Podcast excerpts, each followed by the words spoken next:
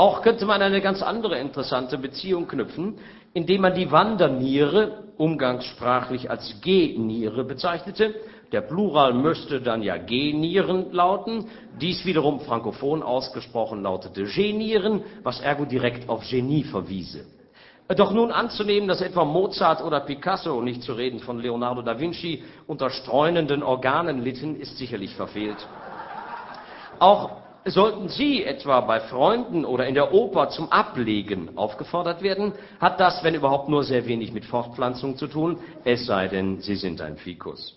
Fortpflanzung wiederum, Fortpflanzung wiederum beschreibt nicht das Aussetzen von Baumschößlingen in großer Entfernung und Baumschößlinge stellen nur in Ausnahmefällen holzigen Intimbewuchs dar in der von mir durch Heirat penetrierten Familie ist es seit Jahr und Tag guter Brauch, mich zum Herunternehmen erhitzten Topfgutes von der Feuerstelle mit der Sentenz aufzufordern, setz doch bitte mal die Töpfe ab.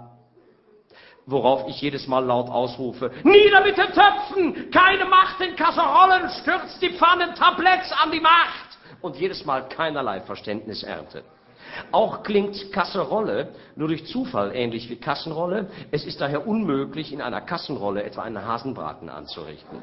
Äh, für Kassenrolle hat sich mittlerweile auch das Wort Bonrolle eingebürgert, was im Französischen nichts weniger als einen gelungenen Purzelbaum beschreibt. Was der jedoch im Einzelhandel zu suchen hat, entzieht sich meiner Kenntnis, auch und gerade weil Purzelbaum zudem das Lieblingsurinal eines Teckels meinen könnte, als auch ein rollendes Gehölz. Bemerkenswert erscheint ebenfalls, dass beispielsweise das Wort Husum genauso viel Buchstaben hat wie etwa Falte, nur völlig andere. Da denkt man heute nicht drüber nach. Ja, ich meine, muss man sich mal, Entschuldigung, das macht sich nicht jeder klar. Äh, dafür sind äh, die Begriffe zum Beispiel Rekonvaleszenzerscheinung auf der einen und Arsch auf der anderen nicht nur nicht gleich lang, nein, sie bedeuten auch noch vollkommen Verschiedenes. Sie sehen also, wer versucht, eine Schneise in den Sprachdschungel und das Bedeutungsunterholz zu schlagen, hat von vornherein verloren. Wobei verloren in diesem Zusammenhang natürlich nicht das Ausrüsten eines kohlefördernden Betriebes mit kleinen Schiebewägelchen meint. Nein, aber das ahnten Sie ja sicher schon. Und wer nicht auf Anhieb die richtige Antwort kennt, hat sich verraten. Und wer Schuhe in der falschen Größe erwirbt, hat sich verkauft.